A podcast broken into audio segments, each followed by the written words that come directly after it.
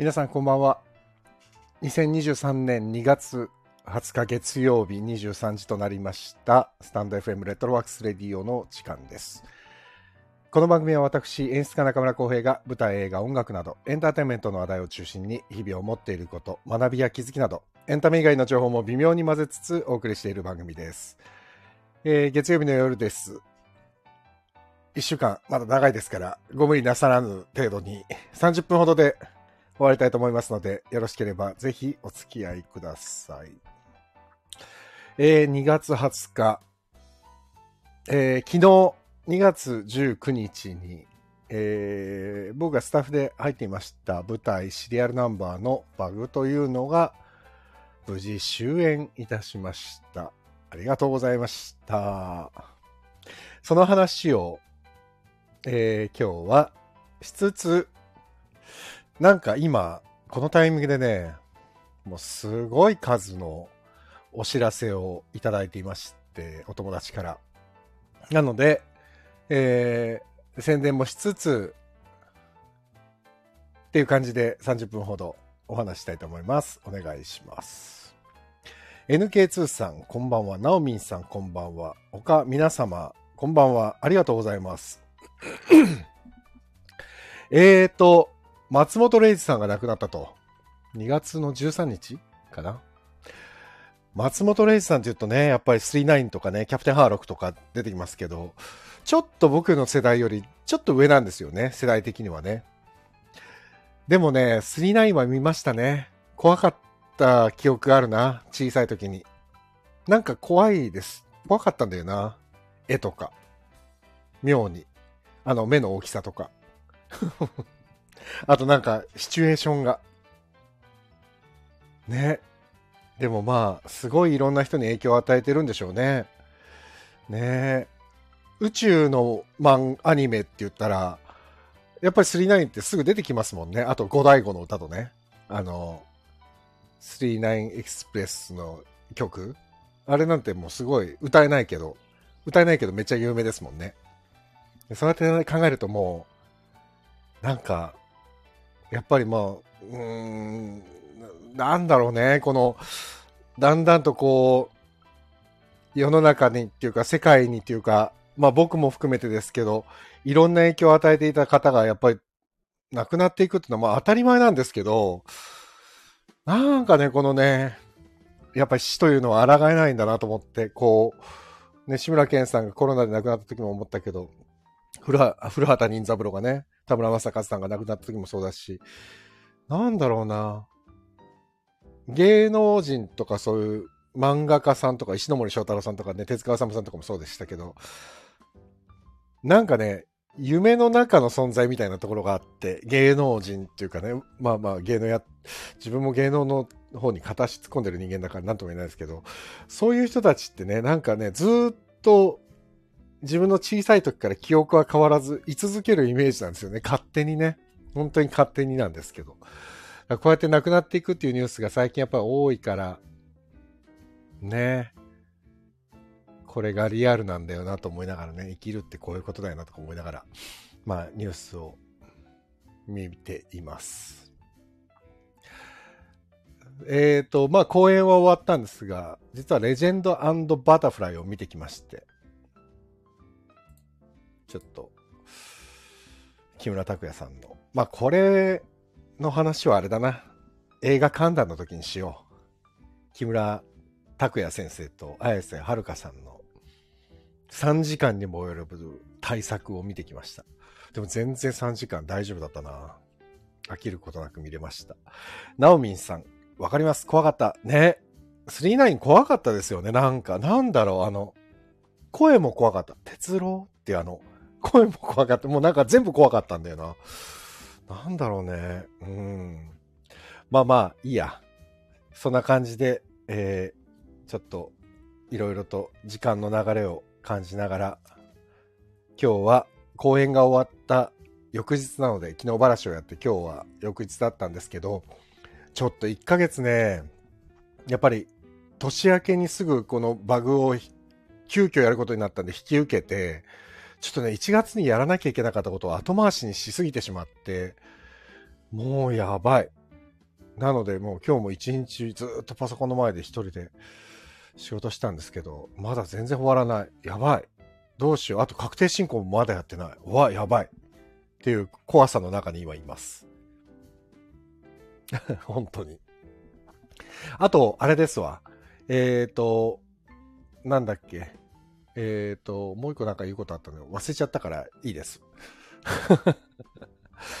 えー、というわけで、昨日無事、えー、シリアルナンバー08プラス0.5、去年の、まあ、暮れにやる予定だったものが中止になって、急遽やることになったこの0.5のバグ、昨日終演しまして、僕もバラシはね、あんまり手伝えなかったんですけど、最後の方にちゃんと行って、搬出だけはちょっとお手伝いできたんですが、えー、このスタンド FM で聞いてくださってる方も何人か来てくださってありがたい限り、本当に。ね。もうね、なんかね、ありがたいですよ、本当に。もう、この、えっ、ー、と、スタンド FM で宣伝をいつからかするようになってから、結構ね、あの、来てくださったり、あとね、後からツイッターとかで実は行ったんですよとかね、DM くださったりする方もいて、本当にね、ありがたいです。もう、あ、ジダックさんこんばんは。ありがとうございます。あ、ロックさんもこんばんは。宮ヶ瀬ダムかな？あ、話ですか？宮ヶ瀬の話はね、そうだ、宮ヶ瀬の話もしようと思ってたんだ。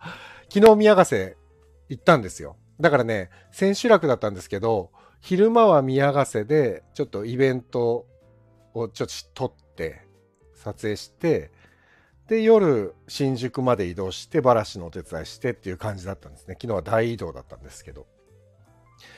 昨日はね、宮ヶ瀬は大雨で、お昼ぐらい。こね、東京は降ってなかったのに、宮ヶ瀬はやっぱ山の中だからね、すごい降ってたんですよ。ただなんかイベントが始まってしばらくしたらスーッと晴れてきて、よかったです、本当に。楽しいバレンタインイベントで、先週ほら、大雪になっちゃって、あの、東京で雪がチラチラした時、宮ヶ瀬は30センチぐらい積もる大雪になっちゃってて、除雪車まで出たらしいですよ。それで中止になって、それが1週間後ろにまあ、財団の皆さんとか、水の里商店街の皆さんが一生懸命頑張って1週間なんとか頑張って、で、石本さんとかもスケジュール1週間ずらしてくれて、で、や、やれたんですよ。昨日宮ヶ瀬のバレンタインが。だから、2月19日なのにバレンタインのイベントやってるっていう、ちょっと面白い状況になったんですけど、でもとても素敵な、その地元の愛あふれる、素晴らしいイベントでした。はい。ありがとうございます、ロックさん。さあ、ジダクさんも来てくださって、ジダクさんも来てくださってね、あの舞台の方にありがとうございました、本当に。そして葉山のイヌイットコーヒーロースターのフルーツコーヒーをいただいて、もう早速いただきました。今日は一日ね、ジダックさんにいただいたコーヒーを飲みながら、まあ、はかどるはかどる。てか、美味しいコーヒーで。ああ、すごい。あれ、通販もやってんですね。調べちゃいました。これどうやったら手に入るんだろうと思って。いやー、これはすごい嬉しい。本当に美味しいコーヒーでした。フルーティーで。いい感じの酸味があって。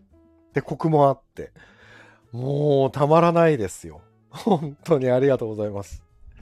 さて、というわけで、えー、っと、シリアルナンバーのバグなんですけど、まあ、自宅さんも見に来ていただいて、えー、っと、昔映画になっ、で、2013年、今から、えー、っと、10年前かに、林行軍っていう坂手洋二さんが主催している劇団で舞台で上演されたそうなんですが、それ以来の10あ13年ぶりか。だから、2010年にやったのかな？林行軍が。13年ぶりに日本で舞台上演されたそうなんです。今回ね。で、お客さんもたくさん来ていただいて、まあちょっとすごい、見に来ていただいた方はわかると思うんですけど、すごい話なんですよ。すごい話だった。自宅さんどう思いましたって、これ文章で書くのも大変だろうけど、ねえ。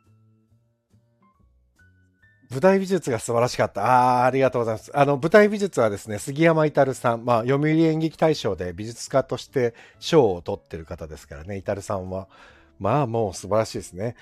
もともとあの青年団、平田織座さんのところで舞台美術をやってる方で、今もそうなんですけど、うん、杉山至さんの舞台美術はね、もう毎度、この前のシリアルナンバーのシークレット王秘密戦っていう三浦透子さんの主演のやつも、えー、イタルさんが美術で。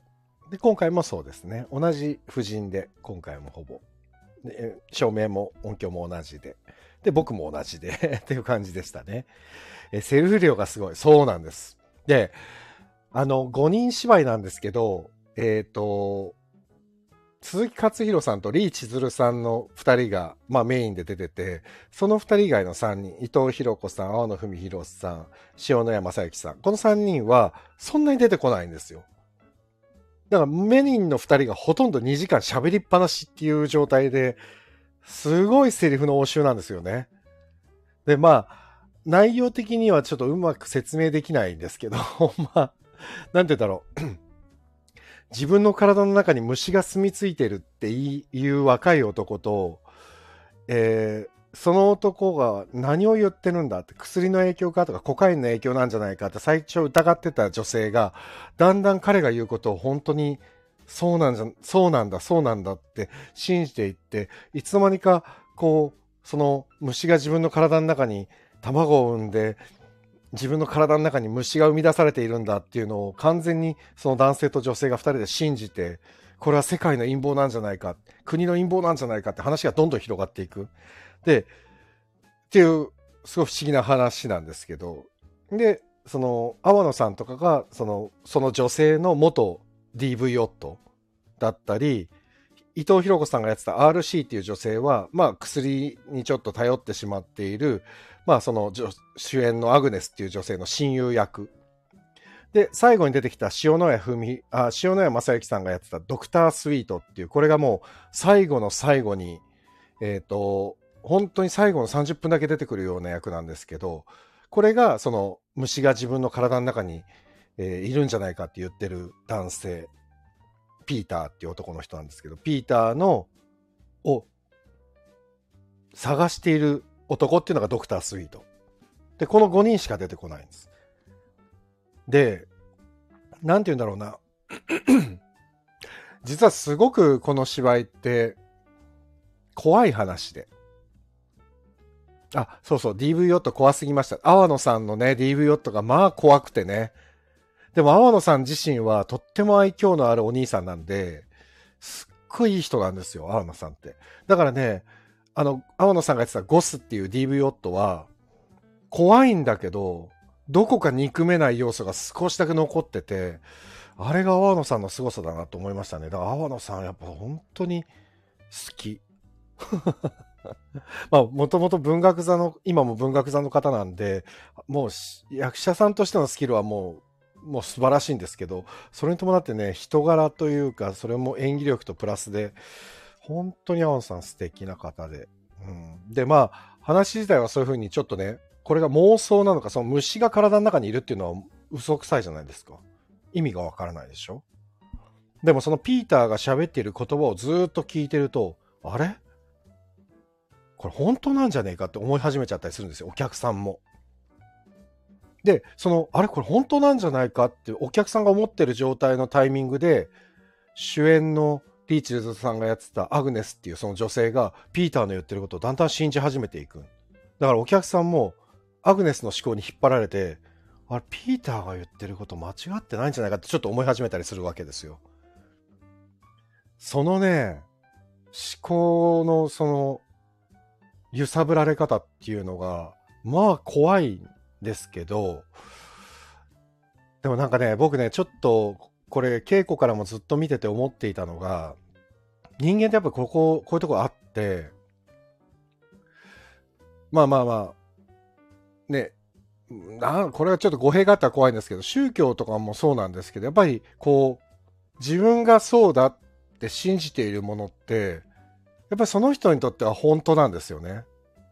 本当以外の何者でもない。自分の視点、その人の視点から見るとね。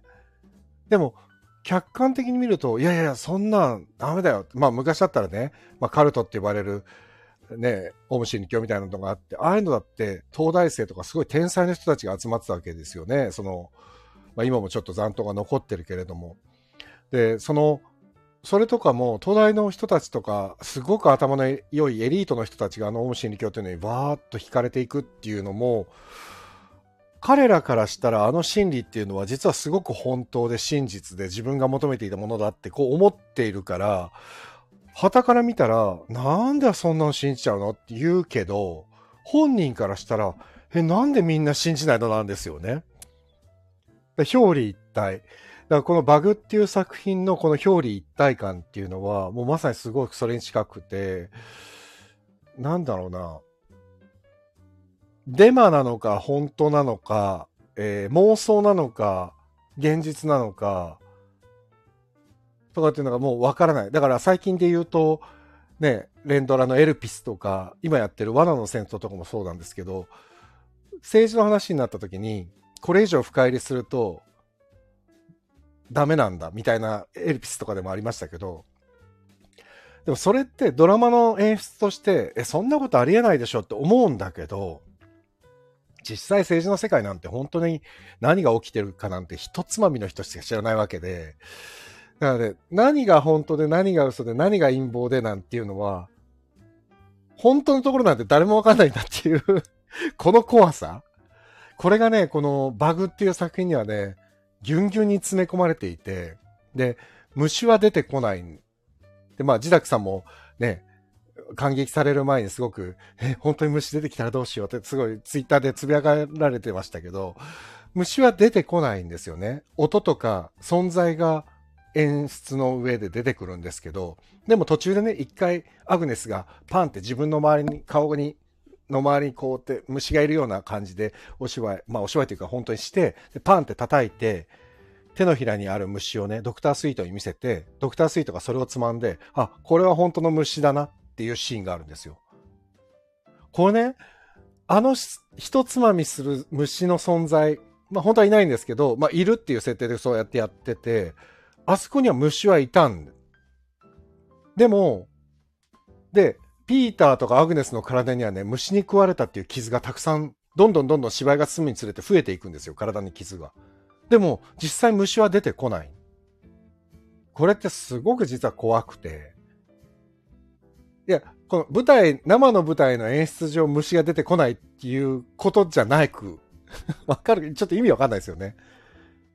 虫の存在はあからさまに舞台の話のストーリーの中では出てくるんだけど、虫は出てこない。でも虫がいるって真ん中の二人は言い張ってる。でもお客さんからは見えてないし、もう妄想っぽいなぁと思いながら聞いていたら、ドクタースイートは本物の虫をつまんで、ここに本当に虫はいるなっていうわけですよ。この怖さ、わかる、もう全くわかんないですよね、見てない人はね。ああ、見て欲しかった。でもね、この生の舞台でこの作品をやる意味っていうのはそこにあるんだなと思って、あの、コンフィデンスマンじゃないですけど、見えてるものが真実とは限らないっていうかね。で、自分が信じていることが真実とも限らないし、周りで起きていることが本当かどうかも、実際は誰が真実を知ってるのかもわからないっていうのが、今の世の中である、みたいな。そう。これがまあちょっと面白い、バグっていう作品の面白さなんだなと、すごく思いました。本当に。でね、なんか自分の脳みそで考えられることが全てなのかっていうと、まあそれもちょっと違うし、とかね。いやー、難しいですよ。でも面白かったです。だから稽古で見てても、そのことばっかり考えながら見てたから、まあ脳みそは沸騰しまくりましたけど、面白かったですね。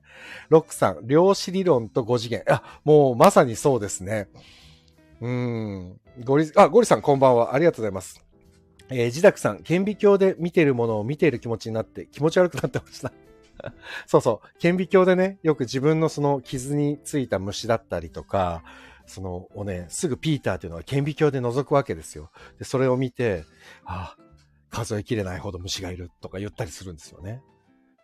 ね、想像するだけで気持ち悪い。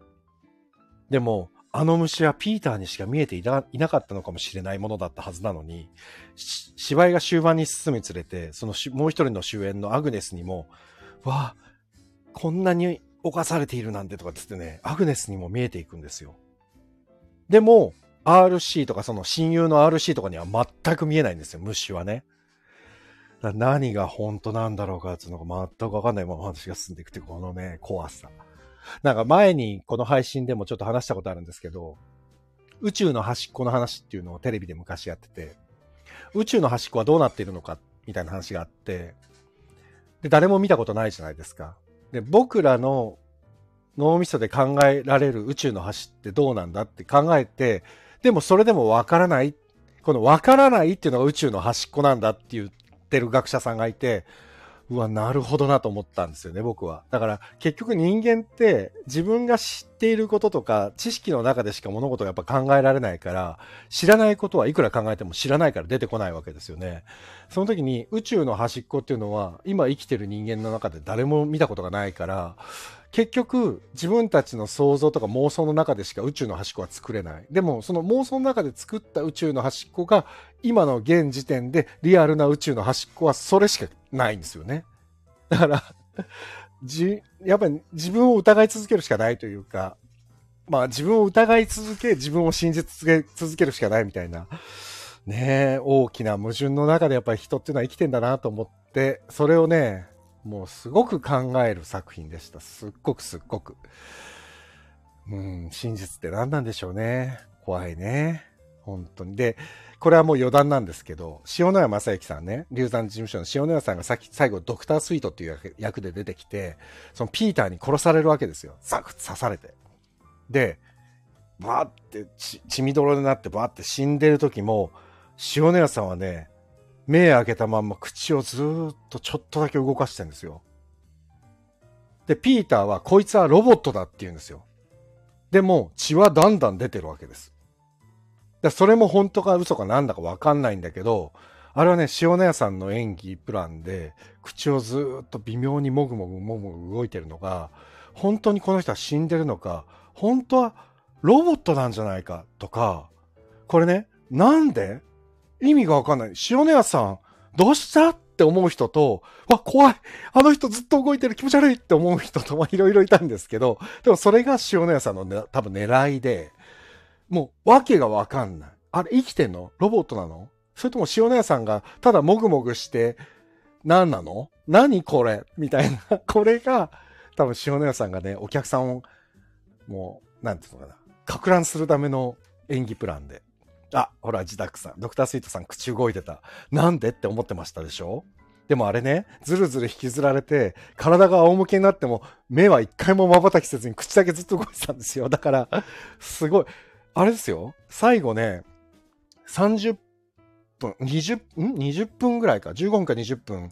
塩直さん一回も瞬きしてないですからね。俺稽古でね、恐ろしいと思って、びっくりしたんです。もう塩谷さんに聞くのも野暮だから聞かなかったんですけど、本当に瞬きしなくて。いやー、すごい、はい、はい、俳優さんすごいなと思いました、本当に。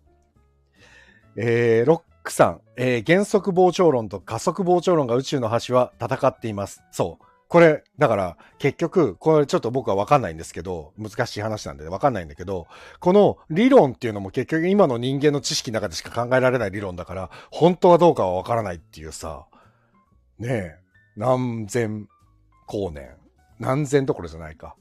何万光年。先の、先の先の話ですもんね。本当に宇宙に橋があるのかどうかすらわかんないですもんね、本当はね。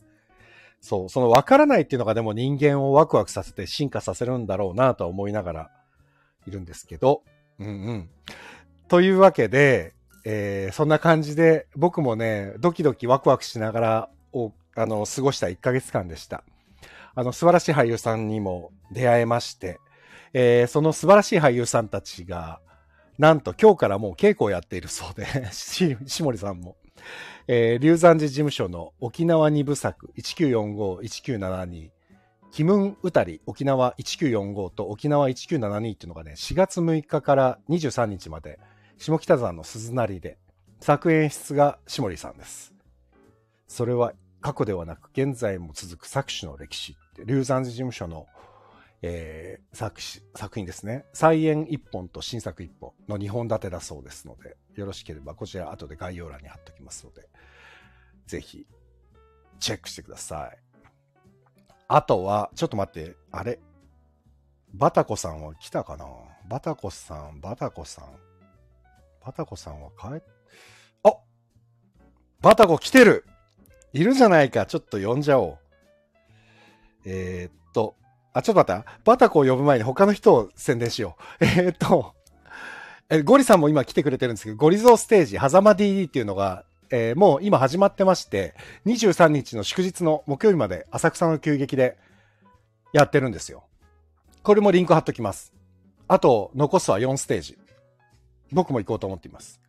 あと、宣伝しをすごいしてくれて、まだ僕も今週行こうと思ってるんですけど、えっ、ー、とね、伊藤俊介さん、108、劇団108の伊藤俊介さんが客演してるトラッシュマスターズっていう劇団があるんですけど、これのね、入管収容所っていう作品、中鶴明人さん。まあ、トラッシュマスターズっていうのも結構演劇界では有名な劇団なんですけど、これがね、17日、先週の金曜日から今週の日曜日の26日まで、えー、隅田パークシアターソーっていうところでやってるんです。で、この入管収容所っていうのが、あの、去年名古屋の入管で問題になったあの、ウィシュマさん、亡くなられたウィシュマさんの、えー、お話を題材にしてるそうで、ちょっとね、すごく、えー、すごい作品のようですので、僕も行こうと思って26日まで日曜日まで、隅田パークスタジオそうでやってますので、あとね、もう、まだね、もうちょっと、バタコの前に宣伝があるんですけど、あとは劇団 SET ですね。スーパーエキセントリックシアター。これもすごい僕前 SET の演出してるんで、すっごい宣伝を送ってくれるんですけど、これね、いけないかもしれないんだけど、一応宣伝だけ。えー、相変わらずのミュージカルアクション、チャイニーズコメディです。レッツゴー8回。2月の22日水曜日から、だからあさってからですね、26日日曜日までシアターアルファ東京にいて、作演出は、出演もされます、大竹光一さんです。大竹さんはもうね、今や SET の看板ですよ。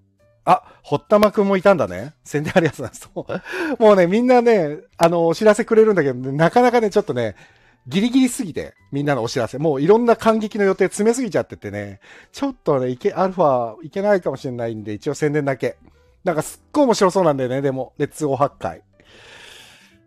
ああ、行きたいんだけどな、ちょっと隙見て、いけたらな。そう、堀田くんは出ませんが、これなかなか、ザ・ SET っていう感じの面白いのが見れそうな感じなんで、皆さんよろしければぜひ、シアターアルファ東京に26日までです。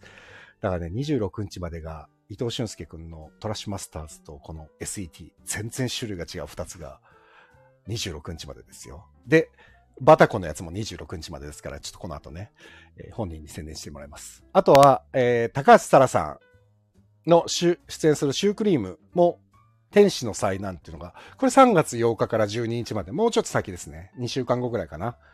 えー、これ中野のザ・ポケット。えー、作演出が松田玉樹さんですね。シュークリームの。これも全部今言ってるのは全部リンク貼ってきますんで、後で気になるものがあったらチェックしてください。そして、えー、ちょっと30分って言ったけど、ここはヒカルにちょっと話を聞きたいので、ちょっとだけ延長します。ということで、川バタコさんです。お疲れ様。こんばんは。お疲れ様。はい、お疲れ。ごめんね、お待たせしました。あ、いやいや帰ってこれたんだね。あ、帰ってこれました。ああ、よかったよかった。お疲れ様です。明日も本番だもんね。はい、でも明日も夜のみなので。あ、明日夜だけ？よかったよかった。はい、そっかそっか。えっとね、えー、川畑光瑠さん出演のワンツワークス。はい。アプロプリエイト、ラファイエット家の父の残像。はい。古城さん、敏信さん。はい、演出で、えー、もう16日から始まってて、これも26日まで赤坂レッドシアターですね。そうです。今日が一応折り返し。折り返しか。はい、明日から折り返しの後半戦ですね。僕もちょっとまだ行けてないんで行くんですけど、すごい楽しみなんだけど、どうですか？か私、うん、の、浩平さんのバグはいはい。めっちゃ見に行きたかったんですよ、バグ面白かったよ。これは、さっきから、私結構、最初から聞いてて今日、これも。そうなの？なんだ？そうだったんだ。そうそう。で、なんか話聞いてて、うん、ちょっと、通ずるところがあるかもしれないって。本当？うん、なんとなく感じ。でも、その結局私バグ見てないからわからないんですけど。あ、まあまあね。でもそうそう、うん、何が真実か何が妄想かみたいなさ、ちょっと生きててわからないじゃん。そういうのって。うんうん、そこそこ。うん。なんか。通じてるんだ。な、な、なんだろう、なんとなく、その、そんな、何が陰謀とかそういう話じゃないんですけど。はいはいはい。家族の話だもんね。そう、家族の話なんですけど、うん、なんか家族も、も物語の題材としては、うん、家族とか、あと物事に対する風化なるほどとね。か、あとはいはい。人種差別ああ、そうがね。うん。あの、一応題材となってるんですけど、これはあれだよね。ブランデン・ジェイコブス・ジェンキンスってさ、前のはいあの、ヒカルが出てた、あ、そうです。グロリアって作品。そうだよ。グロリア。の同じ作家さんだもんね。そう。で、この作品も面白かっ、たもんな。そう、なんか、海外で賞を取って、このあ今のそのアプロプリエイトも。で、なんか、何度かも上演されてるんですけど、うん。グロリアを書いてよりも、うん3。年ぐらい前に書いた作品らしくて、そう、グロリアより前なんだ。で、結構もうなんか、もう家族だ、そのメインが家族の話で3兄弟の話なんですけど、うんうんうんその3兄弟が、うん。えっと、休憩込みでうん。2時間40分の長い長い時間だよね。長いんだよね。ちょっと長いんねです。けど、もう喋り倒すんですよ。で、みんなが罵倒し合って、うん。楽しみだね。ものすごい、え、その3兄弟はちなみにどなたがやってらっしゃるの？えっと、一番上の長女を、うんワンツーワークスの関谷美香子さんがああ、関谷さん。はいはいはいはい。で、その真ん中の人を、うんえっと、真ん中の次男、はい長男、真ん中の長男を、それをワンツーワークスの奥村さんがやってて、ああ、奥村さんね。看板ですよ。そうですね。で、末っ子のうん。男、三男、次男うんの役を、あの、マセさんっていう俳優さん。マセさんがやってんの？もう、皆さん素晴らしくて、これは面白いね。でそれに、まあ、私は娘だったりするんですけど、うんうんうんその周りの、あと、婚約者だとか、はいはい。奥さんだとか子供たちだとかがこう絡んでいって話が進んでいくんですけど、えー、あ、なんかロックさんが大人ぶりたい13歳。そうか、13歳の役なんだよね。私そう13歳なんです。だからなんか、その私自身としては、まあ13歳だからそんなにこの家族の話にのめり込んで入っていくわけではないんまあそうだよね。うんうんうん。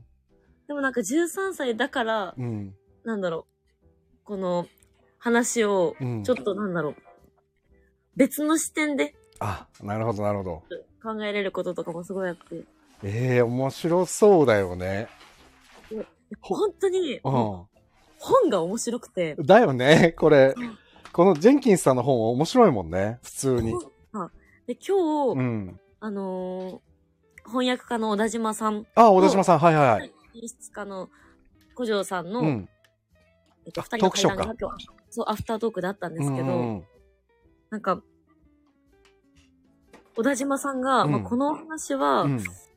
その家族とかそういうものもだけど、うん。この家、屋敷自体に取り付いてる、うん。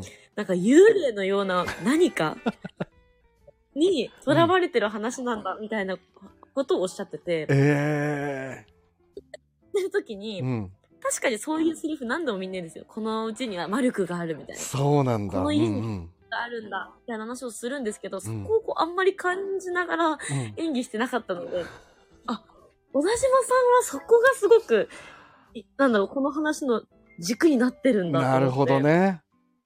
なるほど、なるほどそういう。のも、なんか、そういう感じながらうん感激していただけると、へまたより、え。なので、家ってのがすごく、あなんだろう、この話が大事なので。福兵衛さんが、こんばんは、昨日見に行きましたって。なぜ土日に2回公演しないのだろうかと思ってましたが、ラストを見て理解しました。いや、1回しか公演やんないもんね、全部ね。あ、でも、それはちょっとまあいろいろ訳がありまして、ワンステージちょっとあ。の、そう、あうんの、赤坂レッドシアターが、うん。今、ちょっと、あの建物自体が工事中らしくて、そうなの？それでワンステしかできないんですよ。あら、そういう理由なんだ。そうそう、なんかそういうこあらまあ、とみたいそれなんかちょっと微妙だよね。劇団側じゃないっていう。だからそう平日とかはに捨てにしたい日もあるのに、あ、そうなんだ。できなかったっていう話でした、あ確か。らあ私がらあ聞いた。らあら。だってああれでもまあ、うんそうか。そうだよね。全部ワンステだもんな。そうえでも、この福兵衛さんのおっしゃってくださってる、ラストを見て理解しましたってのは、うん。本当に劇場に来ていただけたら、あーと思うと思います。ですって。でか、もう見ないとわかんないもんね。それはね。そうなんです。で、これも、うん。あの、円盤化とかないので、え、やらないんあ、まあでもね、そうなんだよね。海外企業って DVD にできないんだよね。配信とかもできないので、そうなんだよね。バグもそうだもそうですよん。ね。そう。結局、記録用の映像しか撮ってないから。だからもう本当に異常で見てほしい。もう、本当に、すごく面白い戯曲で。ヒカルすっごいさ、まあ本当に面白いから、本当に見に来てくれってすごいツイッターに書いてるじゃん。うんうん。いや、本当に面白いんですよ。でもそれ以上の言いようがないんだね、もうね。そう。で、役者同士でも、うん。うん。これ本当にすごい戯曲で、でもなんかその若い子とかにすごい勧めるのもなんかあれだし、でもそうなんだ。いろんな人に見に来てほしいけど、どうす、どうアピールしたらいいんだ どこにアピールしたらいいんだみたいな。なんかみんなジレンマを感じながらやってる感じだよね、ちょっとね。そう。で、アフタートークがでもあるでしょ？明日も明後日も。ありますあります。はいはい。が明日は男性陣。そうだね、翻訳域の役作り。で、明後日が役への共感。で、ヒカルも出るんだもんね。はい。はい、やります。そうだよねあら。ぜひ、皆様、ねお。時間があって、そうだね。アフタートークはだから、それがヒカルが出るのが最後ってこと？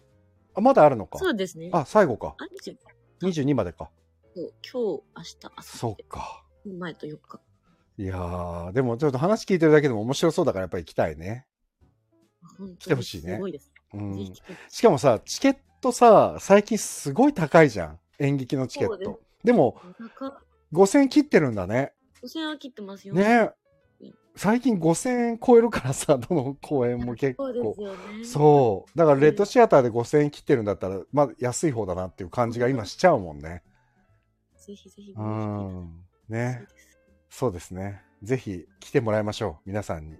うんだから、これも、あれ書いときますね。あの、概要欄に。ありがとうございます。息もできないほどの壮絶な罵倒合戦。人間の本質をあぶり出す。痛切すぎる家族劇って、これすごいよね。すごいですよね。めっちゃ面白そうだもんね。普通にこの。あらすじのうん。最後に書いてあるのが、うん。なんだっけ、あらすじの最後。えー、場所はアメリカ南部アーカンソー州の元大農園だった家のリビングルーム。この家に亡くなった父の財産分与をすべく、三兄弟が久々に顔を合わせる。現代のアプロプリエイトには適切な処分する割り当てる着服するといった意味があるが、三兄弟は財産を適切に分けようとするものの、いちいち意見が対立して、これが罵り合いだね。ばかりで分与は一向に進まず、それぞれの身勝手な人格ばかりが明るみに出る。えーその上、遺品の中から誰も知らなかった、あまりにも、あまりにも不適切なものが発見され、事態はさらに急速に悪化。かくして亡くなった父の人格についても、見解の相違は、相違は溝を深め、やがて三兄弟とその家族はかつてない壮絶な罵り合い、手に負えない肉弾戦へと突き進んでいく。肉弾戦もあるんだね。そうなんです。なんかこのあらすじを知り合いから、肉弾戦ってきて、本当だよね。面白そうだなあ、アメリカと日本では理解の深さが違う差別。ああ、なるほどね。そうなんです。これでも本当に、確かにあれだわ、バグもそうだったんだけど、バグも、えっ、と、オハイ、えっ、と、オクラホマが舞台だったんだけど、はいはいやっぱ戯曲読んでるとさ、考え方が微妙にやっぱ違うじゃない、日本と。あうんそう、だから全、そこの解釈をお客さんがどう受け取るんだろうかっていうのすごい悩みながら作るよね、やっぱりね。然そううん。なんか、うん海外でやった時に、うんうんあの、今回今回というか、ワーツワークスの制作の藤川さんって方も、うんうんうん演出家の古城さんもその海外のやつ見に行ったりしてるんですよ、あこの。そうなんだ。うんでも、海外でやった時にはう、ん。なんか、うわーってな、お客さんたちが、うわーってなったシーンが、うんうん私たちがやると、うん。お客さんが笑ったりするんですよ。あやっぱ違うね。全然違うね。もう初日から私たちは混乱しちゃって、え、なんでこここんなに笑ってるんだろう？あそうかそうか、作ってる最中はそうなるとは予想しないで作ってたのね。そうなんですああ、面白いね、それでも。それもやっぱ、その日本人にはうんない感覚がやっぱ海外の人にはあって。そうだね。文化の違いだろうね、これね。感性と。そうなんだ。なんあかちょっと意識して見てもらえると。ちょっと楽しみにしてますわ、本当に。ロックさん、ストップモーションの肉弾戦。これネタバレですよ。そうですね。ダメですよ、書いたらこういうの。本当にもう。まあでも楽しみにしてますわ。はい。はい。やります。つうわけで、26日まで赤坂レッドシアターにて毎日ワンステージありますので、皆さんぜひご感激を。お待ちしております。はい。ヒカル遅くにありがといやいや、すいません。なんか、ありがとうございましう。た。うん、ちょっと終わったら、反省会も兼ねてまた出てください。あ、ぜひぜひ。はい。お願いします。はい。川端ひかるさんでした。はい、ありがとうごあざいます。りがとうございました。なんか言い残したことない？いや、ないです。ない。それでお待ちしております。はい。劇場でお待ちしてます。ありがとうございました。ありがとうございました。はーい。じゃあ僕も締めよう。そろそろ。よいしょ。はい。今日はたくさん宣伝がありましたが、なんつうんだろうな。まあ、バグをやって面白かったのが、なんか、アプロプリエイトでもなんか面白そうだな。見れそうだなっていう感じがするんで、えー皆さん26日までお見逃しなく。で、ゴリゾステージもあさってまで、あ、23日まで、木曜日までお見逃しなく、こちらも狭間 DD です。狭間 DD、赤坂急、あ、浅草急激にて。そして、ミュージカルアクションコメディの SET レッツゴー8回も26日日曜日まで。もう、詰まってますよ、今週。大変だ、みんな。しゅんちゃんのトラッシュマスターズも日曜日まで。もう、詰まりすぎだな。4本も今週見に行かなきゃダメですよ、皆さん。頑張りましょう。ということで、えー、すいません。こんな感じで。というわけで。えっ、と、水曜日。